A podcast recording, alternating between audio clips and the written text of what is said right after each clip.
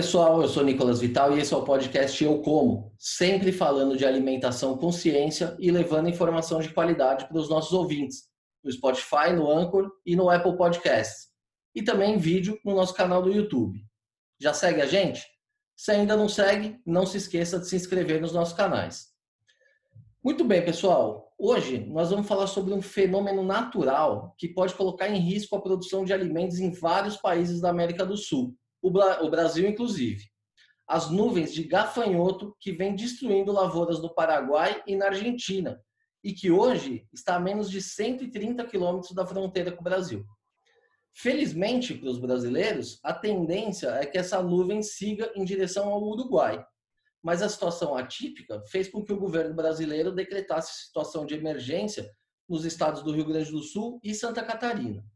As notícias geraram um certo pânico, mas até o momento não está claro uh, quais são os riscos oferecidos pelos gafanhotos. Será que eles podem mesmo colocar a produção de alimentos em risco? Será que existe alguma forma de controlar esses insetos? E para falar sobre esse assunto com conhecimento de causa, hoje nós vamos conversar com Ivo Pierosi Júnior, que é formado em Ciências Biológicas e é mestre e doutor em Ecologia. O doutor Ivo atua por mais de uma década na Embrapa Monitoramento por Satélite e atualmente é pesquisador da Embrapa Informática Agropecuária. Doutor Ivo, obrigado por aceitar o nosso convite. É uma honra ter o senhor com a gente aqui hoje. Obrigado pelo convite. E é sempre uma boa oportunidade de um pesquisador trazer a ciência e, e conversar e oferecer o, esse conhecimento que a gente desenvolve é, diretamente para usuários que, perto ou longe do problema, são afetados de alguma maneira pelo que acontece é, na área rural. Isso aí. Doutor, para a gente começar aqui esse assunto do começo, né? Apesar de assustador, esse fenômeno não é novo e é relativamente comum, tá certo? É relativamente comum se você considerar que esses fenômenos e as espécies de gafanhotos que causam esse problema de nuvens, né, de enxames, e que se deslocam é, grandes distâncias, é, acontece em períodos de, de tempo que variam entre 30 e 50 anos. 30 e 50 anos são períodos que equivalem quase a uma geração humana.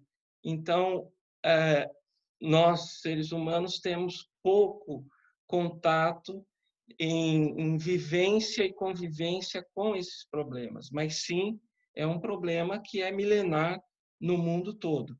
As espécies que, de gafanhoto que ocorrem na África têm o comportamento que, inclusive, é, é relatado em, em textos é, religiosos, né, como praga bíblica, etc., e aqui na América também nós temos algumas espécies, incluindo essa que está causando problema na Argentina, que também não é uma espécie é, nova e nem um problema novo é, para o mundo.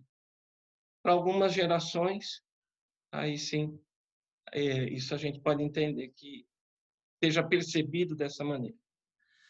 E, doutor, uh, e como é que se dá esse aumento repentino dessa população de gafanhotos, né? Porque a, a, gente tende a imaginar que é preciso um tempo até que eles se multipliquem, até formar essas grandes massas que estão sendo vistas hoje. Como é que é isso? Eles se multiplicam rapidamente mesmo? É, em termos de, vamos dizer assim, da biodiversidade global, os insetos eles, eles têm uma característica muito interessante porque eles são extremamente diversos. Então, um gafanhoto é um inseto, tanto quanto uma mosca, uma barata ou é, uma pulga. É, acontece que a diversidade de estratégias de vida é, é muito grande nos insetos. E entre os gafanhotos, é, a maior parte das espécies tem comportamento é, isolado, né, de indivíduos que vivem isoladamente em baixa densidade é, populacional nos ambientes naturais onde ele, eles ocorrem. Algumas espécies, por estratégias naturais de fisiologia, de genética, desenvolve um comportamento que, a partir de um estímulo ambiental, de condições ambientais propícias, eles passam a ter um comportamento gregário. Cada vez mais eles vão se reproduzindo com mais facilidade, porque as condições ambientais favorecem isso. Os indivíduos vão se aglomerando, vão se gregarizando, que é o que a gente é o termo que a gente usa. E com isso, o próprio gregarismo, essa própria convivência dentro da espécie, desencadeia outros processos regulados por uma série de, de situações, como, por exemplo, hormônios, que estimulam que eles permaneçam juntos. E essa permanência junta acaba funcionando como uma estratégia tanto de defesa como de sobrevivência, porque um grupo se torna mais, vamos dizer assim, mais forte em termos de se perpetuar do que indivíduos isolados. Então, isso é uma característica que está codificada na genética das espécies. Não são todas, são algumas, mas essas ocorrem. E essas condições favoráveis que desencadeiam o processo de gregarismo, que são externas, são ambientais, elas ocorrem é, numa série histórica dentro desse período que eu citei, de 30 a 50 anos, em média, dependendo das espécies de, de gafanhotos. E isso faz com que a gente tenha, de tempos em tempos, quem vive muito, né, tem essa, essa facilidade, que, que coma bem, é, consegue, então, observar alguns eventos. Então, é isso que está acontecendo uh, atualmente. E, doutor, uh, o senhor diz de 50 em 50 anos, mas dependendo da região, né? O senhor trabalhou é, especificamente com gafanhotos no, no, no, início da sua carreira na, na, Embrapa e houve uma, uma invasão parecida com essa no estado do Mato Grosso, né? Nos anos 90. Conta um pouquinho dessa experiência, como é que, que, que se deu essa nuvem, quais foram os estragos e como que ela acabou se dissipando? Bom, é, a primeira parte da sua pergunta é interessante a gente esclarecer, porque quando você fala de locais, não é só o local, é a espécie também. A espécie de Mato Grosso não é a mesma espécie argentina.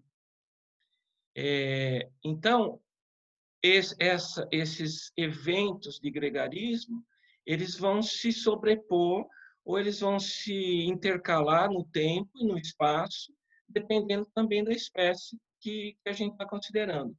Essa espécie argentina não é a única na América do Sul que faz, que tem esse fenômeno de gregarismo.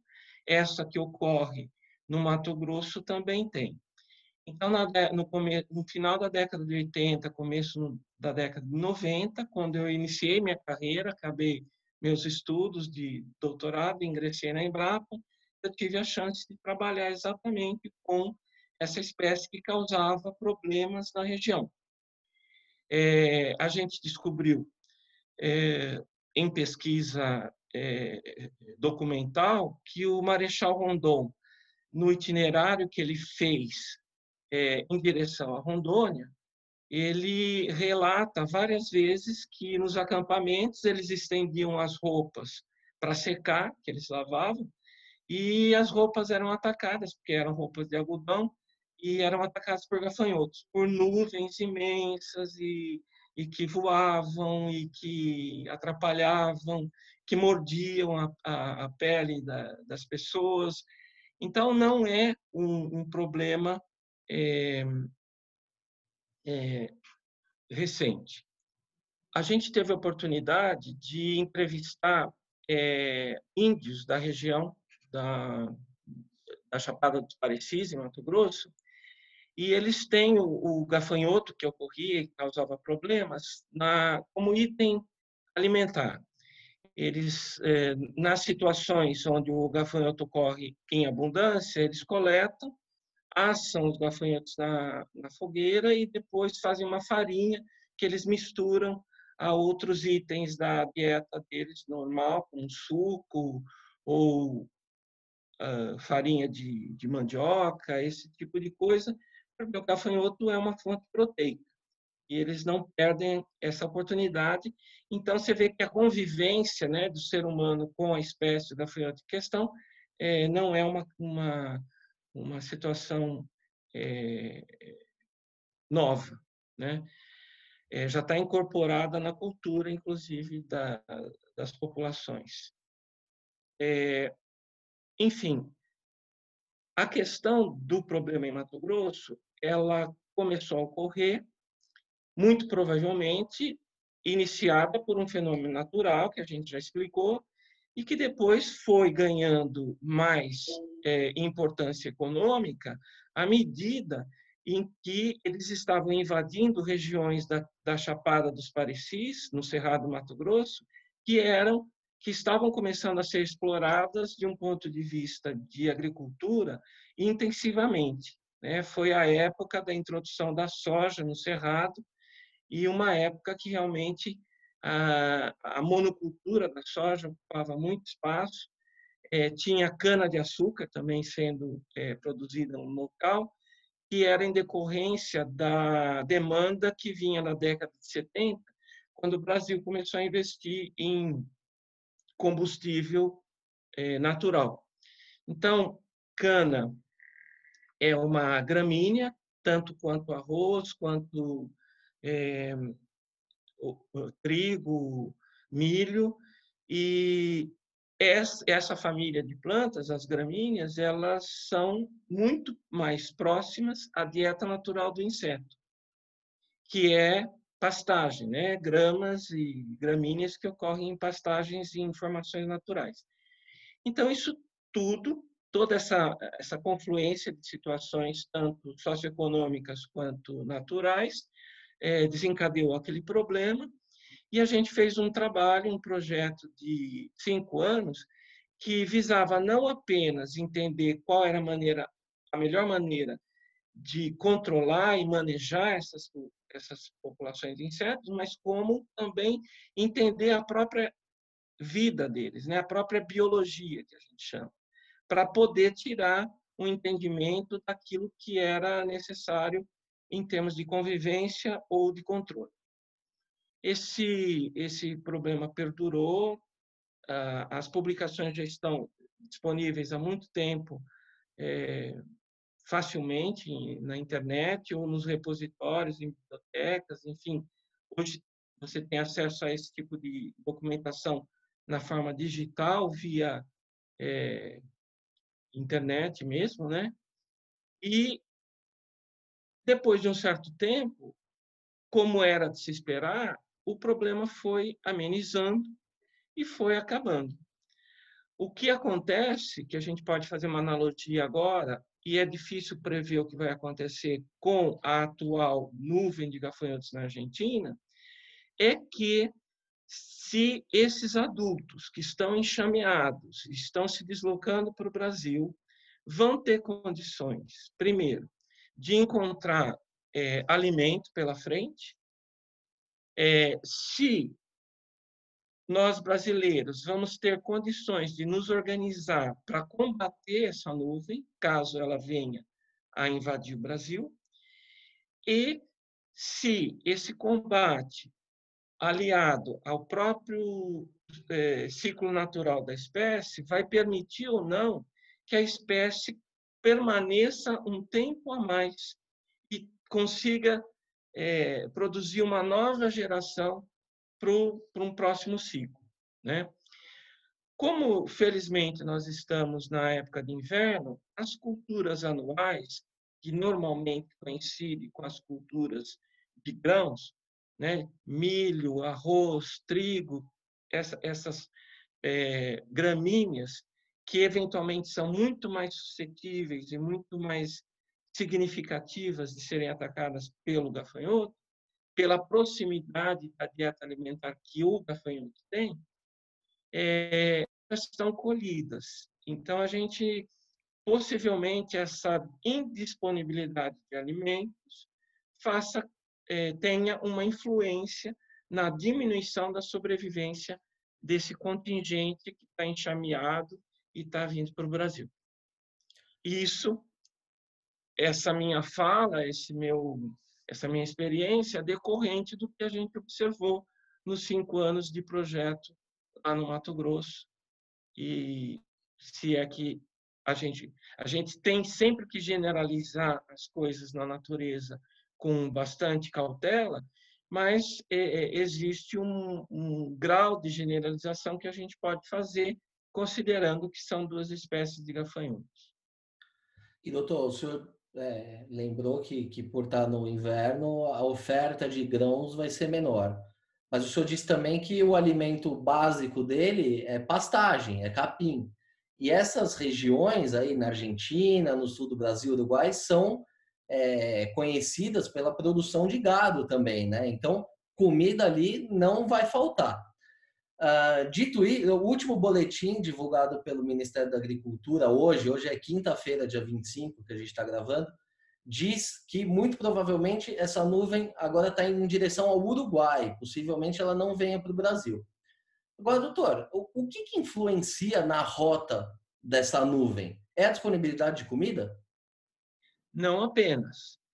Uh, em primeira instância, um gafanhoto adulto, depois que ele sai do ovo, ele tem uma fase que, que a gente chama de fase imatura, a gente chama isso de larva ou ninfa, é um termo que a gente usa para aquele inseto que ainda não tem asa. Depois de uma metamorfose final, nessa fase imatura, ele adquire asas e aí ele passa a voar. Quando eles estão em enxame, eles se lançam voando e são carregados por correntes aéreas. É, a, a altura desse enxame pode variar de poucos metros até uns 100, 200 metros acima da superfície. Eles encontram condições de é, irem ao sabor dessas correntes aéreas. Então, vocês é isso que, que é preciso entender, né? que a gente não entende muito, a gente se fixa muito a determinados detalhes. Mas a natureza é um conjunto de detalhes que age junto. Né? Então, quando eles levantam voo e são soprados pelo vento, eles vão ganhar a, a direção que o vento der. Eles não têm muita energia e também não tem muita percepção, isso não é da, da natureza de um inseto, decidir que ele quer ir contra a corrente. Então, ele vai. Eventualmente, se ele cair para descansar numa cultura de trigo ou numa pastagem que esteja, você falou isso de pastagem, considerando que ela pudesse estar num estado é, propício para ele comer. Mas como está no inverno, a pastagem seca um pouco também. Então, a folha seca da pastagem não é um alimento propício para mantê-lo com condições ótimas de sobrevivência. Isso vai influenciar. Pode ter um, uma influência pequena, mas vai acontecer.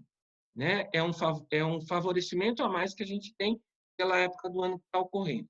Agora, então, estava te explicando, em primeira instância, pelo vento, e depois pelas condições de alimentação, de reprodução. Eu falei que eles precisam é, parar as fêmeas que, que é, estão grávidas vão precisar colocar seus ovos na terra.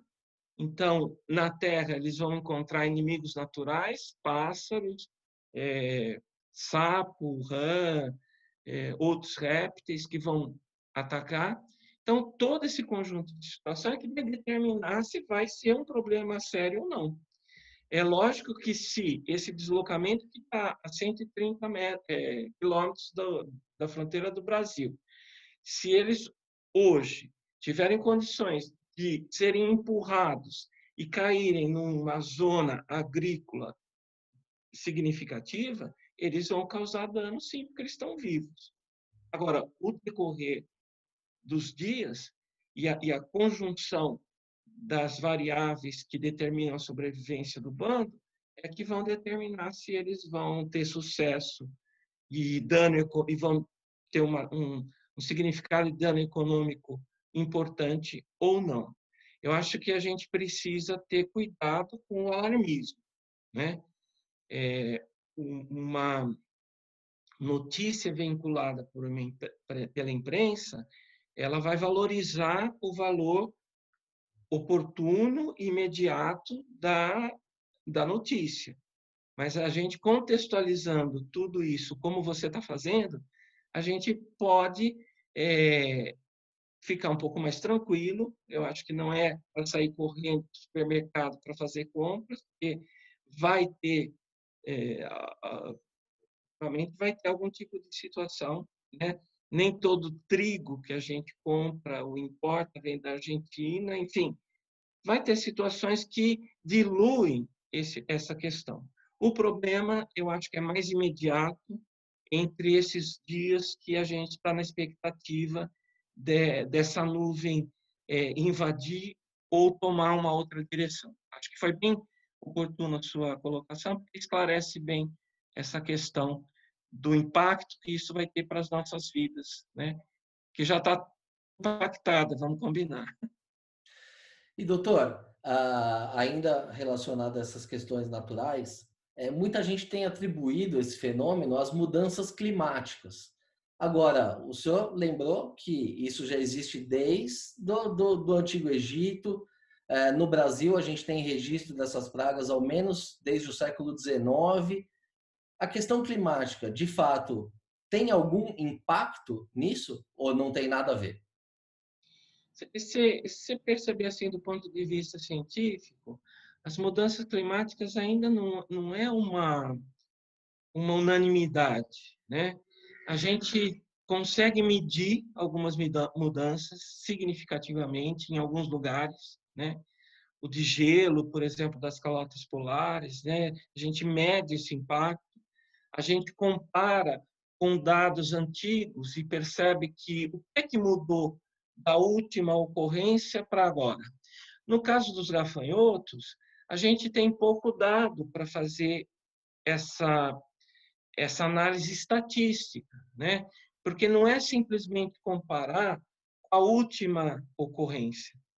É, a última ocorrência pode ter o mesmo padrão climático do que nós estamos vivendo agora, porque as mudanças climáticas elas não vêm acontecendo como um contínuo, onde um determinado lugar mudou completamente e elas vão e voltam, né? Você percebe um avanço de aumento de temperatura, depois você vê alguns anos com recuo, aí quando volta, volta numa média de temperatura maior, você não esperava que fosse aquela, aí você atribui as mudanças climáticas ao aquecimento global, né? as questões de emissão de gás de efeito estufa. Mas isso a gente não, não tem condições de cientificamente é, comprovar. A gente pode elocutar. E aí a gente está saindo do campo da ciência. Né? A ciência é baseada em fatos e métricas. Ela precisa ter uma, dados é, de qualidade para fazer comparações é, como a gente tem vivido com as questões das, das mudanças climáticas e tem observado cientificamente comprovando que ela está ocorrendo em determinadas situações, é bom a gente não deixar de lado essa consideração na questão dos gafanhotos. Mas isso não pode ser a única, o único direcionamento que a gente tem. Né? Como eu disse, muito provavelmente a não ser que eu tenha aprendido lá no começo da minha carreira, lá em Mato Grosso, as coisas de um modo errado, a gente só vai ouvir falar de gafanhoto especificamente e desse da Argentina daqui a 30 ou 40 anos é, que vem. A última notícia que a gente tem desse, dessa espécie de gafanhoto na, na Argentina e no Rio Grande do Sul data de, das, das décadas de 40 depois teve alguma ocorrência entre 60 e 70, mas não foram as mesmas espécies. Então, o que a gente precisa fazer, e isso o Ministério da Agricultura ele tem consolidado dentro desse plano de defesa é, contra gafanhotos, é um monitoramento e, vamos dizer assim, estratégias de ação reativa para atuar em situações é, imediatas, como é o caso agora, e também tem a, a, a médio prazo, porque não, não, não adianta ficar investindo em fazer monitoramento constante dos índices populacionais de gafanhotos na Argentina, para saber se eventualmente vai acontecer um problema que a gente nem sabe se vai ser daqui a 30 ou 50 anos é, que vem.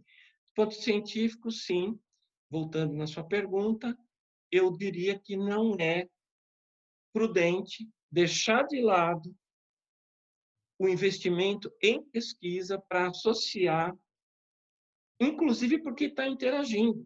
Né?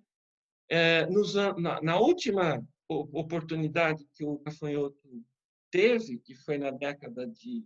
Né, que foi, que foi há, há 50 anos atrás, vamos dizer assim, é, a gente não, não falava de mudanças climáticas. Então, eles também estão convivendo com uma situação do planeta que eles não tinham é, contato. E a gente não sabe como é que a espécie vai reagir. Os humanos têm cobertor, têm, têm ventilador, têm, né, toma suco gelado, conseguem fazer coisas para diminuir poluição é, por é, poluição decorrente de gases de efeito estufa, tem um monte de coisa sendo feita. Mas os insetos não, então a gente não sabe exatamente como é que eles estão percebendo as mudanças climáticas e como é que eles vão reagir. E espécies no mundo, seja de insetos, seja de qualquer outro tipo de, de animal, planta ou bactéria, surgem e, e, e se extinguem sem que a gente tenha conhecimento que um dia aconteceu tal coisa. E doutor, é, tem circulado aí nos últimos dias também alguns vídeos que são bem chocantes, né, dessa, dessa nuvem atual. Ah, eu via carros andando na estrada que você não consegue enxergar nada, mas um que me chamou muito a atenção é um, é um cara tirando os gafanhotos com uma pá de uma árvore, assim, e, e são milhões de insetos juntos. São. Qual, qual é o, o potencial destrutivo de uma nuvem quanto essa? Traduzindo a pergunta, quanto que esses bichos conseguem comer? Dá para medir? A tua experiência lá em, em Mato Grosso na última, na, na, na, última, no último caso lá, existe uma mensuração? Dá para a gente imaginar? Dá, dá porque um, um, você pode, eh, você tem condições, por exemplo, por, por, uma fotografia, você pode fazer uma estimativa diária e de número de indivíduos que, que, que tem naquela área que você fotografou. Aí você faz alguns cálculos associando a, a, o consumo de um indivíduo, que são algumas gramas de matéria eh, vegetal.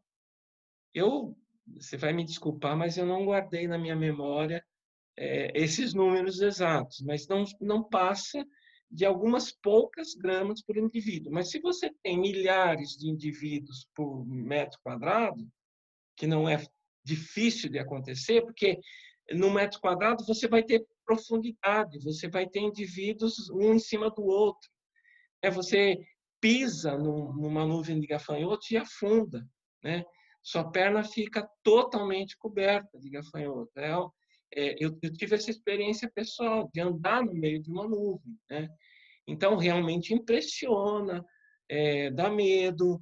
É, eles mordem, eles têm uma mandíbula e, e a única defesa que eles têm é, além de defecar, que é uma, uma defesa que eles têm, quando você toca, eles defecam como defesa, né?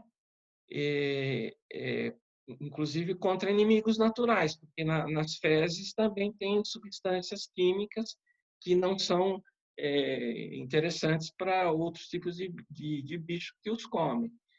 Então, assim, é, realmente é, é, impressionante e realmente eles podem causar um estrago em poucas horas. Em poucas horas.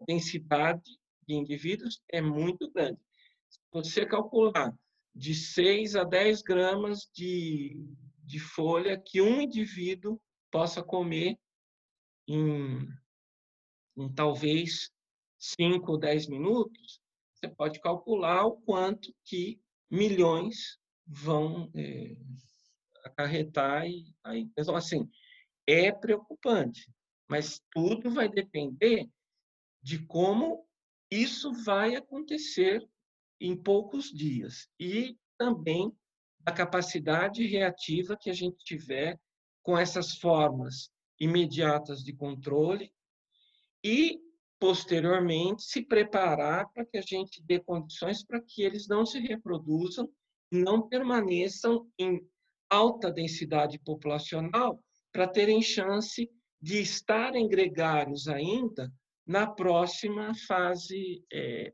na, na, na, próxima safra. Entendeu o que eu, eu disse, né? Claro. É, é, é um jogo que a gente tem que fazer com a natureza, com a espécie e com a nossa própria capacidade e interesse de proteger ah, as culturas. E, doutor, diante dessa ameaça, o Brasil parece que está se preparando, parece que está indo num caminho correto, ao meu ver. O Brasil declarou hoje estado de emergência nos estados do Rio Grande do Sul e Santa Catarina. É, eles já deixaram aeronaves de prontidão para o combate, caso necessário. E aí eu pergunto para o senhor, qual, qual, uh, quais são as medidas de prevenção que poderiam ser adotadas imediatamente assim que, que, esse, que, esse, que essa nuvem chegasse ao Brasil? Certamente eles já têm um receituário de agroquímicos apropriado para os problemas, porque mesmo que não sejam as mesmas pessoas da última experiência, o Ministério da Agricultura, como um órgão, uma instituição, eles têm um conhecimento acumulado e consolidado, e aí eles vão aplicar isso.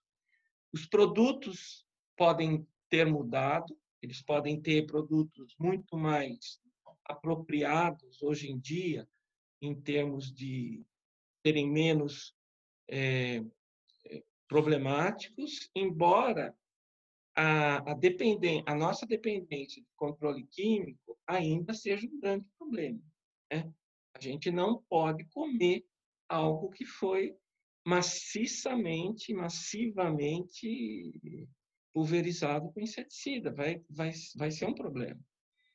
Mas, diante de uma situação de emergência, essa, esse controle não vai perdurar por meses, entendeu? É, se eles já estão falando em, pulver, em pulverizar e estão preparando de fazer esse, esse, essa estratégia com a aeronave, é porque a coisa é, é, é um ataque, vamos dizer assim, é certeiro, né? É pontual, certeiro, e eles têm toda a experiência para fazer isso.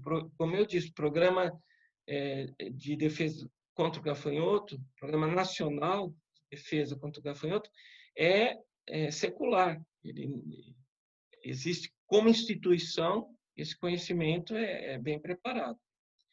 Só falta é, a gente saber se diante de todos os problemas que a gente tem hoje, estruturais, é, econômicos para acionar as coisas, para comprar o próprio é, inseticida, para usar, para treinar as pessoas, porque as pessoas vão precisar ser treinadas.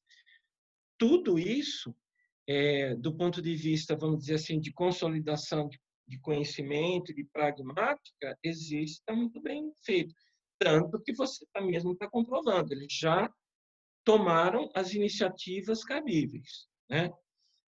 Como isso vai acontecer é a mesma coisa que está acontecendo com o vírus. Né? O vírus é um gafanhoto é, com outra roupa e com outro tamanho, mas a, vamos dizer assim, o fenômeno, a epidemia, né? Ela é e no caso de, de gafanhotos ou de pragas, a gente não chama de epidemia, chama de epizoo, de zoológico, de animal, tia. Epizootia. É o que está acontecendo, é uma epizootia muito análoga ao que está acontecendo com o vírus, sendo que o vírus também vivia dentro de animais silvestres lá na China. Ninguém ia saber que ele existia, até que um homem foi lá e entrou em contato com ele. E doutor, uh, lendo uma outra reportagem ontem, eu descobri que só existem dois produtos registrados para o gafanhoto no Brasil, sendo que um é para quando ele está na fase jovem e outro na fase adulta. Então, vamos considerar que a gente só tem um produto uh, que seria eficaz nesse momento. Uh, existem outras opções no mundo Uh, e a segunda pergunta: e se alguns desses insetos forem resistentes a, esse, a essa categoria de defensivo? Qual seria a opção? A mesma coisa que está acontecendo com o vírus. Algumas pessoas não vão saber que pegaram, outras não vão pegar, e outras morreram. Já morreram e vão morrer. Então, assim, no, os gafanhotos é a mesma coisa. É, em relação aos produtos, é aquilo que eu falei. A, a nossa dependência de produtos químicos ela não evoluiu muito. Então a gente tem essa restrição e, e, e, tem diferenças de, de coisas que se aplicam no Brasil, mas são proibidas em outros países. Tem uma série de questões que se envolvem nisso. Né? Então, o que temos para hoje é isso. Se você me disser que temos, eu já estou contente. Né? Porque se o, o invadir, é bom que a gente tenha avião, que a gente tenha piloto e que a gente tenha produto para usar. É, vai causar resistência? Vai, mas isso não significa que os indivíduos resistentes são uma ameaça para o futuro. Como eu falei, se, se eles, é, eles não vão obedecer o fato de estarem vivos, eles vão obedecer um ciclo normal genético. Essa geração que enxameou vai cair. Nós vamos passar um bom período de tempo sem saber que esse gafanhoto existe e lá no futuro vai haver algum problema. A não ser que nós tenhamos modificado o ambiente e temos dado condições para que eles perdurem que foi o que aconteceu momentaneamente, quando eu digo momentaneamente, se você comparar o ciclo de vida do gafanhoto do Mato Grosso em 50 anos, né, ah, os ciclos de pululação, quando eu disse que ele durou, o problema dele durou em 5 a 6 anos contínuos na época, é porque ele encontrou condições de permanecer em alta densidade populacional. Isso eu não tenho uma bola de cristal para dizer se vai acontecer agora. Então, assim, é, o problema tem que ser visto do, do jeito que ele está aparecendo. É uma oportunidade que a gente tem que abraçar e perceber o que a gente tem para hoje, para controle, vai dar conta, e o que sobrar ainda representa um problema, e acompanhar isso até a hora que as pessoas vão plantar novamente e o gafanhoto não vai estar presente para causar problema. Né? Lembrando que toda cultura no Brasil tem suas pragas anuais. E, portanto, elas estão preparadas para receberem tratamentos químicos, inclusive, para, é, para para que eles não para eles não se progredirem para o próximo ciclo. Né? Então tudo é feito naquele momento e pensado é, naquilo que pode escapar e pode representar um problema futuro. Para complementar, se a gente tivesse um problema como em Mato Grosso que vai perdurando ao longo do tempo, nós temos hoje vários produtos de controle biológico, principalmente de fungo, que podem ser usados, inclusive com é, pulverização aérea. Então, assim, é o mesmo, só que o controle biológico vai ter menos impacto prejudicial para o ser humano do que tem o controle químico. Embora ele tenha uma efetividade mais a médio prazo do que a longo prazo, do que a, a curto prazo. Então, o ideal seria um manejo integrado mesmo, fazer com é. o biológico uma coisa preventiva, mas num momento como esse de emergência, aí você tem que recorrer aos químicos.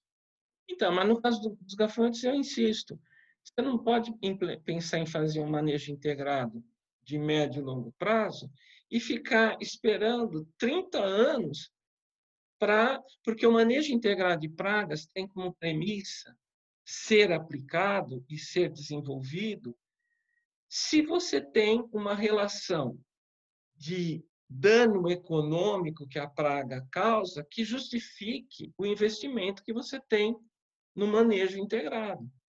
Então, para fazer monitoramento, você vai passar décadas contando um, dois, três, quatro indivíduos que nunca vão se transformar numa nuvem, para ficar esperando lá daqui a 30 anos ou 50, perceber que a população está aumentando e dizer, opa, vou levantar a bandeira. Mas, gente, aí já foi uma geração, né?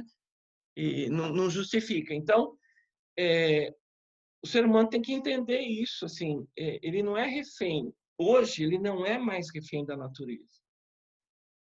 Né? Então, não adianta sair alardeando que está tendo uma praga de insetos ou que está tendo uma epidemia de vírus, se você não contrabalanceia todas as questões socioeconômicas, inclusive culturais. Por que é que, tá, que tinha um mercado de, de animais silvestres vivos, que são consumidos culturalmente pelos chineses, aberto numa cidade que tem milhões de habitantes? A hora que o vírus conseguiu sair da onde ele estava, ele já encontrou tudo que ele precisava na frente. Ele não precisou gastar energia para se disseminar. Tinha um monte de, de substrato para ele atacar. Entendeu?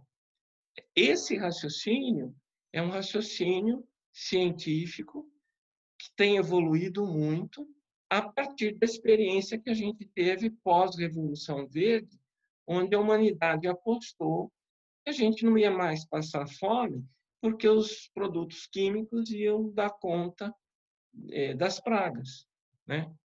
E aí a gente viu que, o que viu. Então, é, Revolução Verde é década de né, pós-guerra, década de 50, 60. Aí depois você já, já começa a ter a reação lá na década, começa na década de 70, 80, contra o impacto que os produtos químicos causavam. Né? E é isso que, que acontece. Então, assim, eu acho que dá para confiar na, na estrutura do, do Ministério, né, de tudo, dessa estrutura de, de combate, prevenção que o Brasil tem, e efetivamente só vai nos surpreender se esse gafanhoto tiver adquirido aí uma potencialidade de Covid-19 virou num super gafanhoto. Muito bem. Bom, o papo tá ótimo. Acho que dava para a gente falar de gafanhoto aqui mais umas duas horas, mas o nosso programa já está chegando ao final.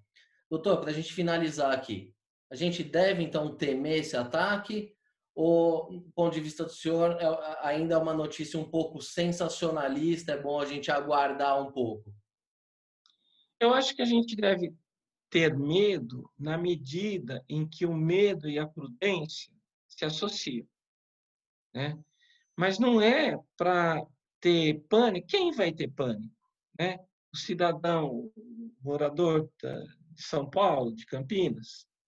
Calma, né? não é para sair correndo, porque a, é, não é isso, não vai acontecer, não vai é, é, causar uma crise econômica é, a, a agregação de valor que o gafanhoto pode dar à crise econômica brasileira nesse momento não é tanta que faça a gente cair em pânico. Não precisa sair correndo estocar alimento, é, não precisa ficar preocupado que possa haver aumento de preços. Outros, outras variáveis vão se cuidar para que isso aconteça. Não precisa se preocupar com o gafanhoto. Por enquanto, eu acho que, para ser fiel à tua pergunta, é dizer o seguinte: é bom ter a prudência do ponto de vista até científico para que a gente aprenda com o que está acontecendo e se prepare, né? Porque o que a ciência ensina para a gente, se tem uma certeza, é dizer o seguinte, olha, é, a gente pode generalizar os fenômenos naturais na média, mas tem que tomar cuidado porque algumas coisas escapam da média. Então, nós não sabemos exatamente o que vai acontecer com esse gafanhoto. É isso que eu estava te falando. Mas, assim, conviver com gafanhotos é muito mais tranquilo, de todos os pontos de vista, inclusive científico, do que conviver com um vírus. A gente tem muito mais controle, muito mais possibilidades dessa convivência do que o que a gente está passando. Então, não, não é um, um, um problema é, para sair já se desesperando, não. Muito bem. Doutor Ivo, muito obrigado mais uma vez pela entrevista. Foi uma verdadeira aula para mim e tenho certeza também para os nossos ouvintes. Eu que agradeço a oportunidade. É, é, é muito. É, é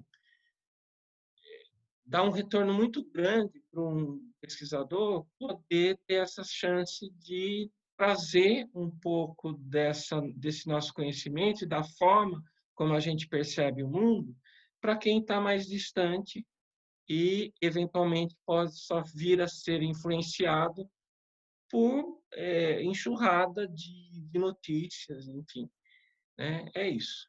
E com certeza é ainda mais importante essa transferência de conhecimento do pesquisador para a sociedade, não tenha dúvida disso. Obrigado mais uma vez, doutor. Obrigado. Até logo. Sucesso. Muito bem, pessoal. Essa edição do podcast ou Como vai ficando por aqui. Se gostou da entrevista, não se esqueça de seguir os nossos canais no YouTube, no Spotify ou na sua plataforma de streaming favorita. Aproveite e siga a gente também no Facebook e no Instagram. Por hoje é isso e até a próxima.